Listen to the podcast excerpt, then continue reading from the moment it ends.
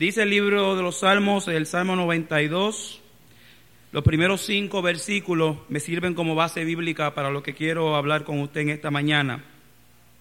Bueno es alabarte, oh Jehová, y cantar salmos a tu nombre, oh Altísimo.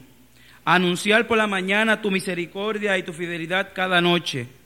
En el decacordio y en el salterio, en tono suave con el arpa por cuanto me has alegrado, oh Jehová, con tus obras. En las obras de tus manos me gozo. Cuán grandes son tus obras, oh Jehová. Muy profundo son tus sentimientos. Muy profundo son tus sentimientos. Buen Señor, gracias por esta oportunidad. Gracias porque tú estás aquí. Porque tu presencia es real en medio nuestro. Gracias por la presencia de tu Espíritu Santo, el Paracleto, nuestro consolador. En esta mañana rendimos toda adoración y todo culto a ti, al dueño de esta casa, al hacedor de maravilla, al Rey de reyes y Señor de señores, al que le da sentido a nuestra vida, al que le da sentido a nuestros días y al que nos guía de manera especial. En esta mañana que tu palabra sea sembrada en buen terreno y que rinda frutos conforme a tu perfecta voluntad. En el nombre poderoso de Jesús. Amén. Muchas ocasiones, amados y amadas, hay una experiencia popular en muchas iglesias neotestamentarias que si no hay sillas volando, que si la gente no se trepa en el abanico y da 500 vueltas, el culto no estuvo bueno. Se ha establecido como uso y costumbre en muchas de ellas, que tiene que haber música, entre paréntesis, rápida para que Dios refleje su presencia en su casa. Y qué bueno es saber que en medio de la escritura nos encontramos base bíblica suficiente para entender que aún en el alboroto, pero también aún en lo pasivo, Dios se sigue moviendo que el propósito de la adoración no es otra cosa que una actitud del corazón. Y en esta mañana yo quiero compartir con usted los beneficios de adorar a Dios. Dice la escritura, alma mía, alaba a Jehová y no olvide ninguno de tus beneficios. Pero sabremos realmente lo que envuelve esa escritura. Cuando adoramos a Dios, le estamos dando a Él. La experiencia de la alabanza y de la adoración no es otra cosa que el tiempo que Dios nos permite de ir ante su presencia a reconocer lo que Él es. Por medio de la escritura Dios nos habla. Por medio de la escritura Dios nos ministra medio de la escritura, y cuando estamos hablando de la escritura en la, parte del, sermón, Dios habla nuestras vidas. Pero cuando estamos adorando de forma individual o de forma colectiva, le estamos dando a Dios como iglesia, le estamos dando a Dios como individuo. Por lo tanto, el momento de la adoración debe ser un momento bien cuidado. Porque usted tiene que darle al Señor lo mejor de su vida. Por lo tanto, cuando usted se para aquí, tiene que prepararse. Cuando usted va a tocar los instrumentos, tiene que prepararse. Cuando usted va a adorar a Dios, tiene que prepararse. ¿Sabe por qué? Para mí es incomprensible entender que la gente adore a Dios y tan siquiera no saca un día para ensayar. ¿Sabe por qué? Porque a Dios le tenemos que dar lo mejor de nosotros. Lo mejor que somos como individuos. Si no ensayamos, pues no cantamos. Si no nos vamos como ministerio a presentarnos delante de Dios a orar. Señor, ¿qué es lo que tú quieres para el pueblo? ¿Sabe por qué? Porque los levitas que se paran ahí son los que llevan al pueblo a adorar.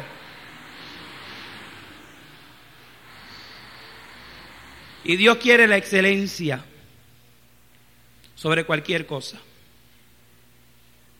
Dios quiere lo mejor de nosotros. Y que cuando nos paremos aquí, amados y amadas, le demos lo mejor al Señor. Y aún el espontáneo Dios se puede glorificar. Y aún en lo no planificado Dios se puede glorificar porque Él sigue siendo el dueño de la casa. Pero Dios nos pide en esta mañana que entendamos que el altar sigue siendo sagrado. Que el altar sigue siendo el lugar donde está el fuego de Dios. Por lo tanto, tú y yo tenemos que practicar. Cuando yo voy a hacer una presentación a mis estudiantes, ya yo he ensayado la presentación muchísimas veces. ¿Por qué para adorar a Dios yo no saco tiempo para ensayar? No tenemos tiempo. Pues no cantes. Estamos muy ocupados. Pues no cantes. No nos podemos poner de acuerdo. Pues no cantes. O le damos a Dios lo mejor o no le damos nada. Dios pide una alabanza y una adoración genuina. ¿Sabe lo que es genuino? Que lo que estamos cantando lo estamos viviendo. Que lo que estamos cantando lo estamos practicando. Hablaba ayer a los jóvenes de la denominación y le decía, si no adoramos a Dios de corazón, por más lindo que cantemos, el cántico no pasa del techo. No es un asunto de quién mejor cante, es un asunto de quien mejor adore del corazón. Por lo tanto, estamos hablando de una actitud. El libro de Salmo capítulo 92 nos invita a reconocer, número uno, quién es Dios. Y una definición sencilla. Dice que adoración significa arrodillarse, postrarse, inclinarse. Así que la adoración tiene que traspasar las cuatro paredes del santuario. Es decir, que cuando yo estoy pagando el peaje, estoy adorando a Dios. Que cuando yo estoy almorzando, estoy adorando a Dios. Pero aún cuando estoy en mi momento pasivo, tengo que seguir adorando a Dios. Que la experiencia de la adoración, dice el salmista, tiene que traspasar la iglesia. Óigame, el hecho de reunirnos los domingos como iglesia, sencillamente con el propósito de alabar a Dios colectivamente, pero mi, mi alabanza individual tiene que ser 24 horas al día.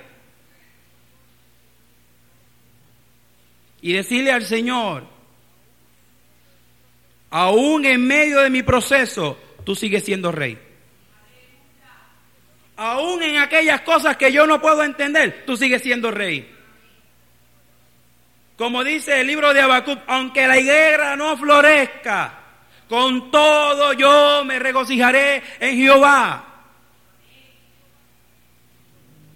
Pero para eso tenemos que tener una actitud de corazón, amado.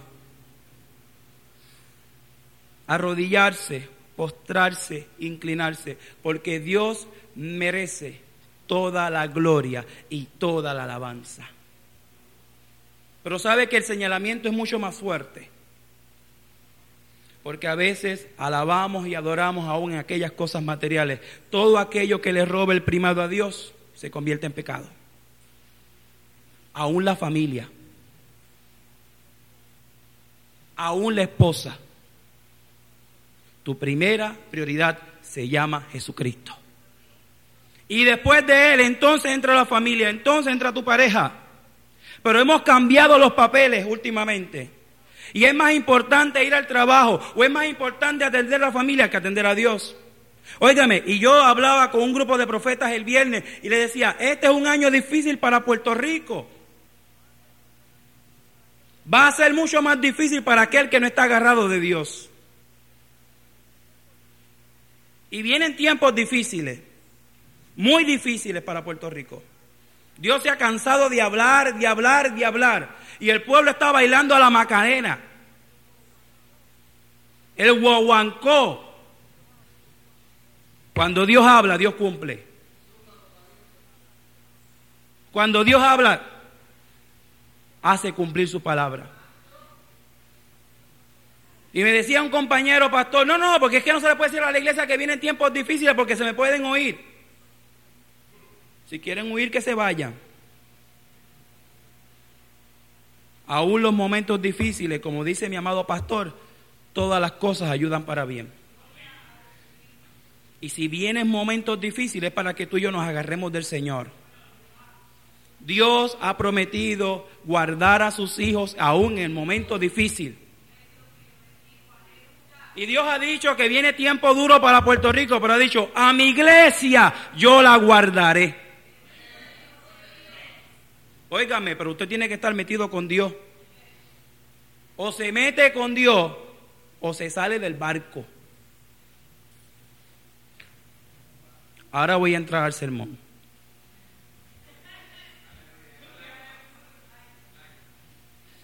Bien light, créame.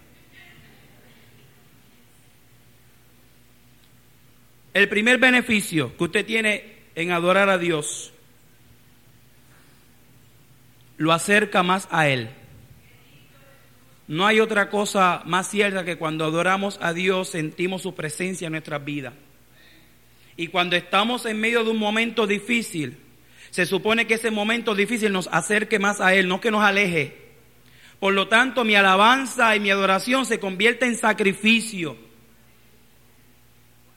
¿Por qué? Porque sin fuerza, con mi mente turbada, con mi corazón angustiado, sigo reconociendo que Dios es Dios. Y que aún en medio de mi dolor, que yo nada más puedo entender, puedo reconocer su grandeza y su maravilla. Así que el primer beneficio, nos acercamos más a Dios. Número dos, como dice el Salmo 29 del 1 al 9, escuchamos su voz. A mí me asusta la gente que pasa el tiempo en la iglesia y no escucha la voz de Dios. Y pasan los años como que en vano. Cuando tú y yo tenemos relación con Dios, Dios nos habla. A veces no nos va a hablar de forma audible, pero nos va a hablar a través de la palabra, nos va a hablar a través del cántico, nos va a hablar a través de la oración de mi hermano y de mi hermano. Cuando tenemos conexión directa con Dios, escuchamos su voz. Óigame, yo le he dicho al Señor, antes que yo vaya a caer, permíteme escuchar su voz. ¿Sabe por qué? Porque yo quiero hacer lo perfecto delante de Dios. Yo soy una rata inmunda. Yo soy un puerco. Pero lo que le da sentido a mi vida es Dios. Y Él me ve a través de los ojos de Jesús. Y cuando me ve a través de los ojos de Jesús, me ve perfecto y hermoso. Óigame, y me ve bien bueno. No se me puede olvidar. Pero ¿sabe que eso conlleva? Que usted y yo estemos pegados al trono de la gracia. Tercer beneficio. Él habla a nuestros corazones. En muchas ocasiones Dios va a traer palabra a través de la escritura, a través del cántico, pero en ocasiones Dios nos va a hablar directamente al corazón. En el 1990, cuando mi mamá fallece, dos meses antes, Dios trajo a mi corazón, tu mamá va a fallecer. Exactamente 60 días antes. Y yo en medio de aquel proceso le dije, pero ¿por qué me avisan la muerte de ella? Y Dios, en su perfección, que Dios es perfecto, era para que yo fuera a administrar a mi mamá antes de que muriera. Y yo pude ir y ministrar antes de que ella muriera. Pero Dios habla a los corazones de sus hijos. Hace poco le contaba a Dafne que Dios me inquietó y llamé al hijo de una pastora que amo mucho. Y le dije, a tu hijo le quedan 24 horas de vida.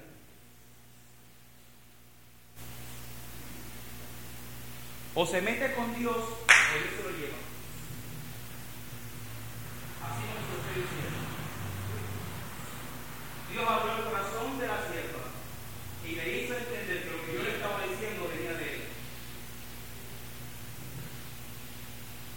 24 horas. Y en 24 horas el hombre no se arregló con Dios y Dios se lo llevó. Pídele a Dios que yo nunca le tenga que decir eso a usted. Pero que voy a cumplir con Dios. Aunque se me haga difícil. Tengo que cumplir con Dios. No crea que fue algo tan fácil de levantar el teléfono y darle una noticia a una madre. Pero Dios nos manda a cumplir con Él. Cuarto beneficio, nos mostramos tal y como somos ante su presencia. Proverbios 27, 21. ¿Sabe qué? Que cuando estamos ante la presencia de Dios en adorando, no tenemos por qué mentir, no tenemos por qué fingir, ser alguien que realmente no somos. Mire, en las iglesias está lleno el cristiano eh, barnizado hecho orilla. ¿Sabe lo que es el cristiano barnizado? Me como a Satanás vivo aquí. Y Satanás después de la puerta me come a mí. Adoro a Dios aquí, pero en el trabajo digo chistes colorados, verde y amarillo. Adoro a Dios aquí, pero en la planilla le meto embuste al Estado. Adoro a Dios aquí, pero en la Pelgrán, para sacarle los chavos al gobierno federal, tengo que mentir. Hablaba con el reverendo Ismael Soto de la iglesia pentecostal de Cagua, que Denis conoce muy bien, y él es inspector de Hacienda. Y me dijo, Néstor, al montón de cristianos que he tenido que ir a reclamarle porque le estaban mintiendo al Estado.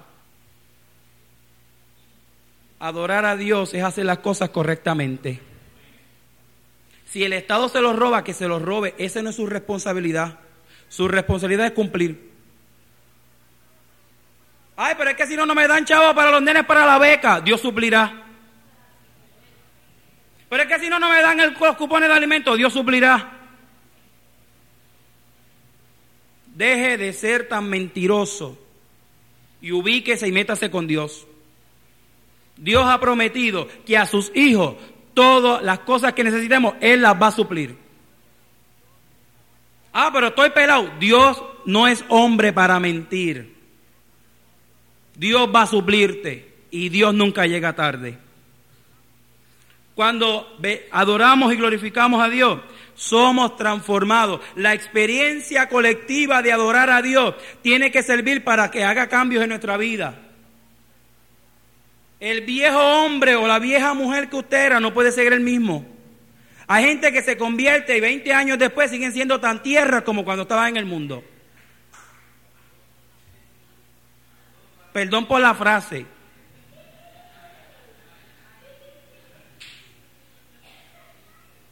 Se siguen enojando igual. Siguen diciendo los mismos embustes. Le siguen diciendo lo mismo a las mismas muchachas. Y puedo seguir diciendo una lista de 100.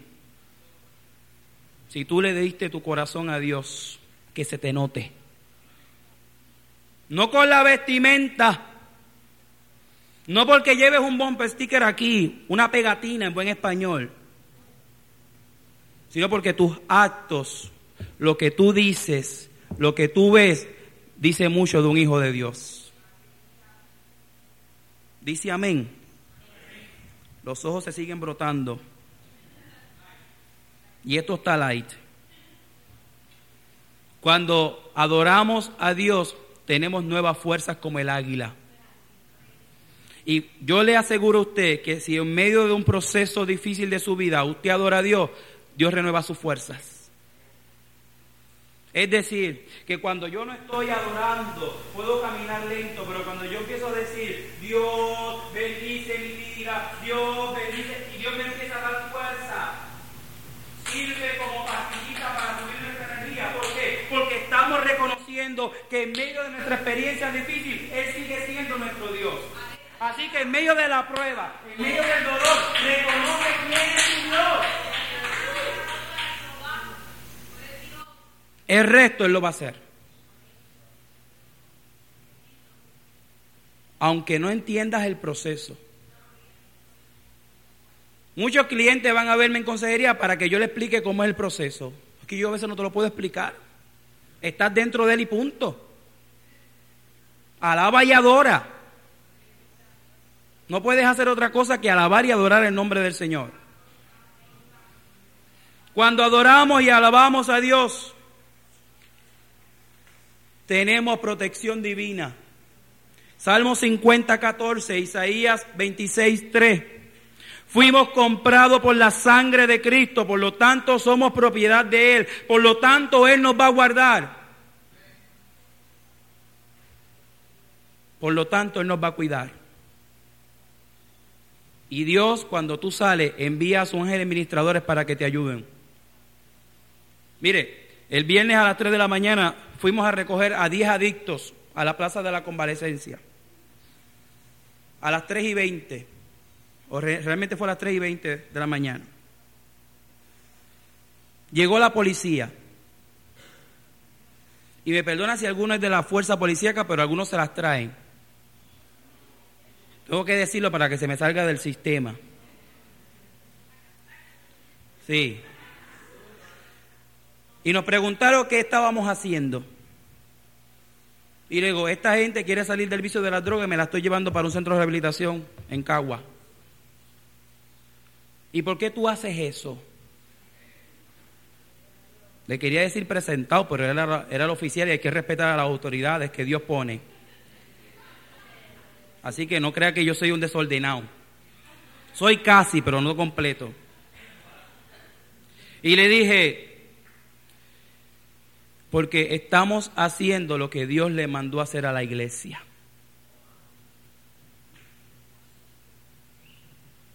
¿Cuánto tú te ganas por esto? Yo le dije, lo que yo me voy a ganar yo no te lo puedo describir. Pero lo que tú estás haciendo, yo te lo puedo describir. Que poniéndote como barrera para nosotros hacer el trabajo de Dios. ¿Y dónde te los vas a llevar? En esa guagua que usted ve ahí. ¿Y para dónde te los vas a llevar? Eso es problema mío. Y si yo no te dejo, te estás metiendo con Dios. ¿Y dónde está Dios? Aquí. Y si a mí me da la gana de no que no los dejes montar en la guagua, te estás metiendo con Dios. ¿Y qué vamos a hacer? Y yo le dije, que usted me deje montar los adictos. Usted es guapo. No, no, no. Se equivocó. Yo soy lindo. Guapo no, lindo. Y el otro oficial le dijo, yo creo que lo debemos dejar hacer su trabajo porque él anda, él anda con Dios. Y él, como yo soy tan lindo, el que se mete conmigo se mete con Dios. Cayó su boca, se retiró y dejó hacer nuestro trabajo. Pero ya cuando íbamos por el expreso, nos paró la misma patrulla. Y yo le dije, padre, proveeme dinamita. Pero no para que les pase algo, sino para que se les explote la goma. Sí, porque son almas de salvación, iglesia. Yo no soy tan malo. Y el policía nos pregunta, sigo inquietado de por qué estás haciendo esto. Y ahí Dios se metió y metió su cuchara. Y cuando Él, se mete, él mete su cuchara, a mí me fascina. Dije, para que tú puedas entender que tú también fuiste llamado a hacer esto y no lo estás haciendo. Hijo de pastor con llamado pastoral. Y dejó el pastorado por irse para la policía. O te metes con Dios, iglesia, o te metes con Dios. Muy bien, no los vuelvo a molestar. Y nos escoltó hasta Cagua. Cuando vamos a los lugares peligrosos, Dios nos guarda. Un grupo de compañeros fue a hacer lo mismo que nosotros hacemos y a dos de ellos fueron infectados con HIV. Y yo tengo que dar gracias a Dios porque las 63 veces que yo he salido al campo, la gente que ha salido conmigo nunca ha sido tocada. Porque esto no es un asunto de prensa, es un asunto de cumplir con Dios. Y esta gente que fue, fue con la televisión y fue con la radio a buscar publicidad. Dios nos manda a hacer su parte sin publicidad. Cumplir con su parte sin publicidad. Él está viendo lo que estamos haciendo. Y después que Él lo vea, eso es lo importante. Ferdinand Pérez me llamó, el alcalde de San Juan me llamó, que quieren, quieren ayudar a nuestro ministerio, pero quiere que esté la televisión. Y le dije, señor alcalde, quédese con su dinero, quédese con sus recursos, pero mi vida no vale 100 pesos. Y me cerré la puerta con el municipio de San Juan. Y mire que estoy sufriendo de depresión crónica. No duermo hace un mes. Estoy usando Xanax. Yo mismo me la, yo mismo me la receto. Cuando adoramos y glorificamos a Dios, somos liberados de ataduras de Satanás y de las tentaciones del mundo. Ser tentado no es lo malo, es caer en la tentación. Por lo tanto, cuando estemos en un proceso de tentación, entendamos que Dios es el que nos puede ayudar. Y podamos decir, Señor, no puedo salir de esto. Ayúdame dame la mano. Óigame, y Dios llega a nuestro auxilio y nos ayuda. Tenemos que decirle de un corazón sincero, esta tentación yo no la puedo resistir. Envuelve honestidad, envuelve transparencia, envuelve integridad. Y esto yo lo comparto con las parejas en consejería. Cuando tú veas que una, hay una Dalila rondándote, díselo a tu esposa. Para que entre los dos comiencen a orar, para que la Dalila se vaya. Cuando hablamos de una vida individual, tenemos que llamar a la hermana y decirle, Malén, ayúdame a orar porque hay una Dalila rondándome. Si yo no tengo la fuerza para hacerlo, tengo que pedir ayuda. Es de cristiano pedir ayuda. Somos una familia de fe y las familias se tienen que ayudar. Si el dedo gordo del pie me duele, se va a sentir en todo el cuerpo. Y que usted, quizás a usted le, tocó ser el vaso o el páncreas y la cabeza necesita de su ayuda. Por lo tanto, el individualismo en la iglesia no cabe. No somos llaneros y llaneras solitarias para hacer lo que nos da la gana. O usted es parte de esta familia al 100% o no es parte de ella. Y mire, yo hablaba con Denis el miércoles y le decía, vienen cosas buenas para la iglesia, pero la gente se tiene que ajustar. Mire, me llamó alguien de Panamá, la ministra Rosario Ortiz, que nos conocemos a través de la internet y me dijo, tengo que llamarte por teléfono y gastar en la llamada porque tengo una palabra de Dios para ti. ¿Sabe qué era? Yo decía, ahí está la sierva, gloria a Dios. Pero no era eso. No era eso.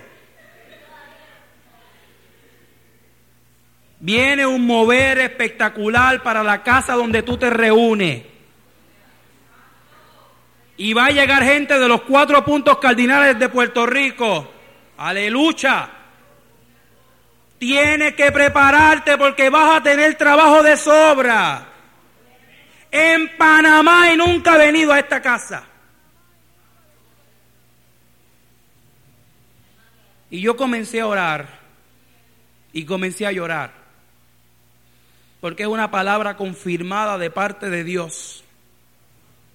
En Brasil alguien me llamó, de Canadá alguien me llamó. Gente que yo mantengo comunicación nada más a través de la internet, pero que conoce de esta casa. Así que, este maní, o te pones para tu número, o te pones para tu número. Porque hay mucho trabajo por hacer. Y por último, cuando adoramos y glorificamos a Dios, tenemos y sentimos su presencia. Pero cuando estamos en una adoración genuina, aún en los momentos en que no sintamos su presencia, Él sigue estando. ¿Sabe por qué? Porque esto no, es, esto no es un asunto de mover, de virar 20 sillas patas arriba. Es un asunto que cuando estemos adorando a Dios, Dios pueda sentir que en su casa hay fiesta. Porque estamos en un proceso de adoración individual que se une al colectivo para glorificar su nombre. Cuando adoramos a Dios, Dios nos habla. Y en muchas ocasiones la respuesta de Dios puede ser sí, no o espera. A ninguno de nosotros nos gusta el no y mucho menos la espera. Y más como caribeños, que somos intranquilos, impacientes. Pero Dios siempre va a hablar en una de esas tres respuestas. Que cuando tú y yo vayamos ante la presencia del Señor podamos entender que Él lo que está buscando es glorificarle, que le glorifiquemos. En ocasiones tenemos que dejar de pedir y decirle al Señor, te reconozco como Dios, te reconozco como Rey. En ocasiones tenemos que cambiar nuestra forma de orar y decirle al Señor, dame, dame, dame, y decirle al Señor, toma una alabanza, toma este cántico. Mire, ponga música cuando usted va a orar. Si no sabe cantar como yo, ponga música. Pero hay ocasiones que tenemos que cortar la lista del pedido y reconocer que nuestra vida sencillamente tiene sentido porque Él es Dios. Sencillamente porque Él está con nosotros, porque si no está con nosotros, hermanos, nosotros vamos a fallecer. Mire, en abril yo voy a hablarle a 300 abogados del Departamento de Estado a jueces y a 23 políticos de lo que nosotros hacemos en las calles. Ayer me llama mi profesora que me hace la invitación, la doctora Sonia Sierra, y me dice, ¿estás nervioso? Yo le dije, doctora, no estoy nervioso. ¿Sabe por qué? Porque Dios ha prometido estar con nosotros todos los días hasta el fin del mundo. Y cuando vamos en su nombre, Él nos respalda. Y cuando vamos en su nombre, Él abre la puerta. Y cuando vamos en su nombre, Él nos da la fuerza. Mira hermano, eso yo no lo pedí. Y me va a permitir traer una situación que pasa al país, a gente importante, que toma decisiones en nuestro país. Y voy a reunirme con el secretario de Justicia, decirle, este es el problema y necesitamos su ayuda en esta área. Pero algo tengo muy claro. Mi relación con Dios, mi trabajo con Dios, no tiene precio. Mi integridad no se compró en Walgreens, ni en Pitusa. Su integridad no se puede comprar en Walgreens ni puede ser tan débil como la de 1, 2, 3. O usted es íntegro, o usted es íntegro. O usted es transparente, o usted es transparente.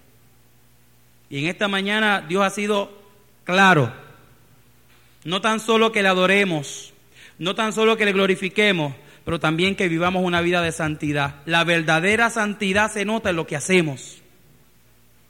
Demuéstreme cuán santo usted es en sus hechos. No con lo que se pone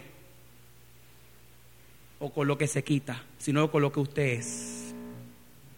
Invito a que incline su rostro ahí donde usted está. Te adoramos, Señor. Te adoramos, Señor. Te glorificamos, te glorificamos, te glorificamos, te exaltamos. Te damos toda gloria y toda honra.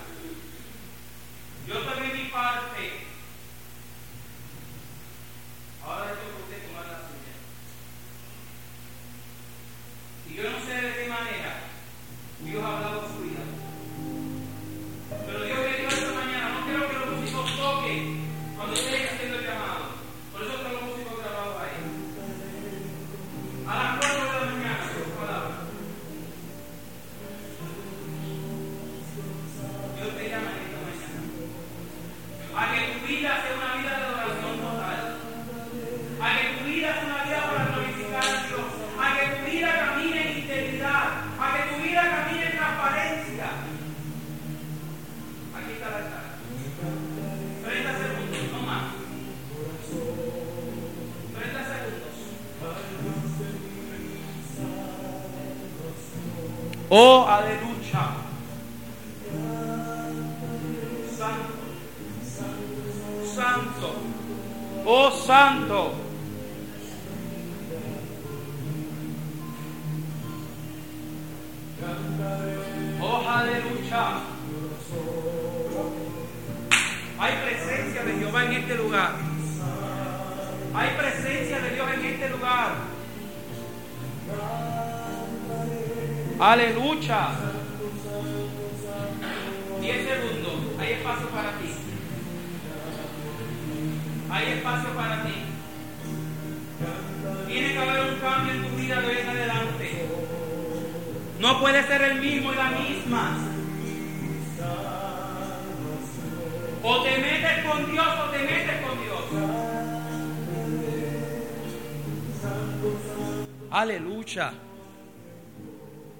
Santo, santo, santo, santo.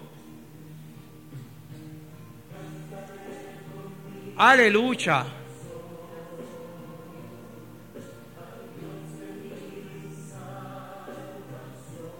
Vamos a orar.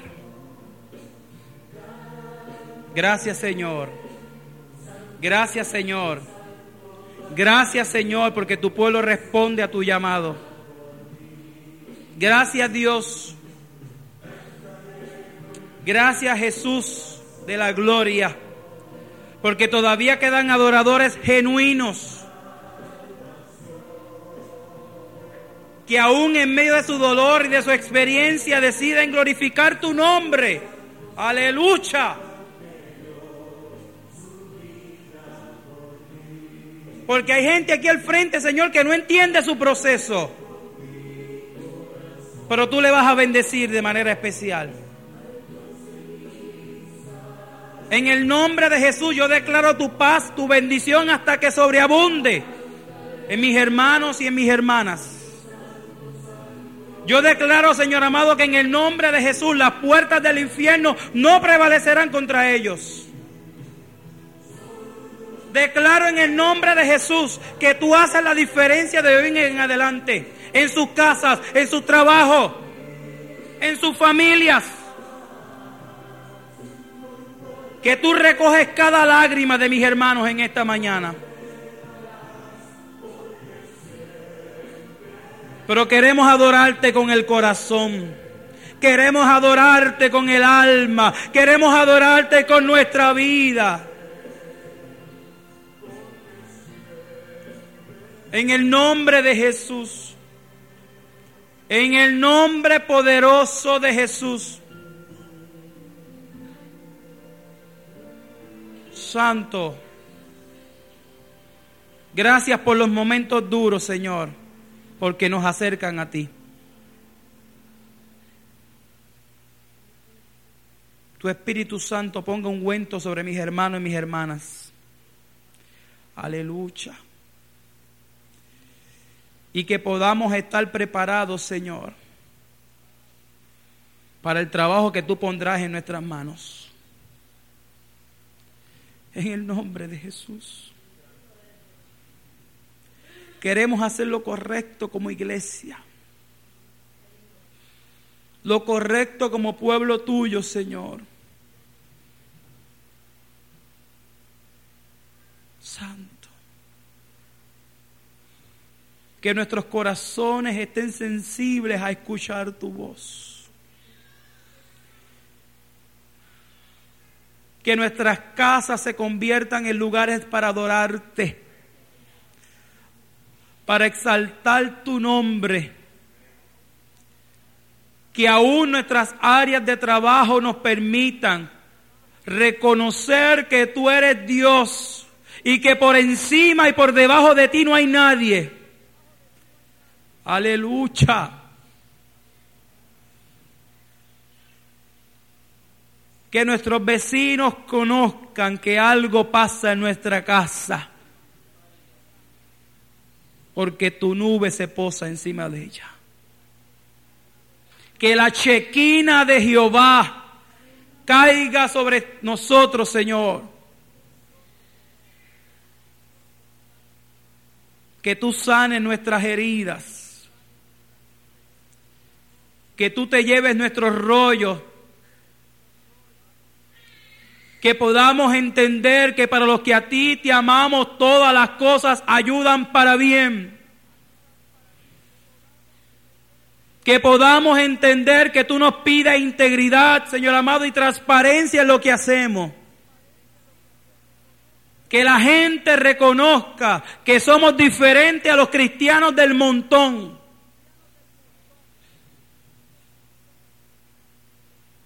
Que no tan solo con nuestra boca, sino con nuestros hechos, demos a conocer tus maravillas.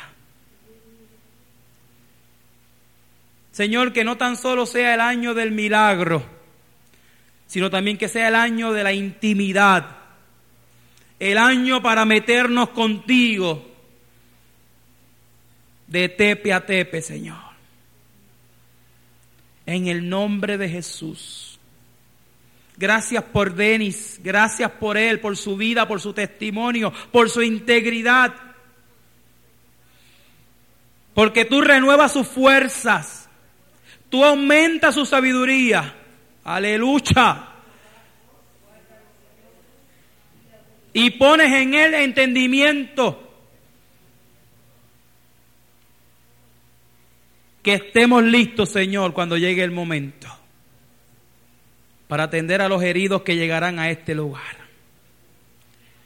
Que estemos listos y listas para tener un corazón compasivo y sensible al dolor. En el nombre de Jesús. Que estas 50 semanas que quedan sean tiempo de gozo, tiempo para adorarte y tiempo para escuchar tu voz. Hemos declarado que será un año de trabajo, pero un año glorioso en ti, en el nombre de Jesús. Gracias por lo que tú has comenzado a hacer. Toda la gloria es toda tuya. Y declaramos tu paz. Y nos declaramos más que vencedores por aquel que nos amó. En el nombre de Jesús. Amén. Dele un abrazo al que tiene a su lado. Y dígale, qué bueno que eres parte del proceso. Que eres parte de esta casa Aleluya.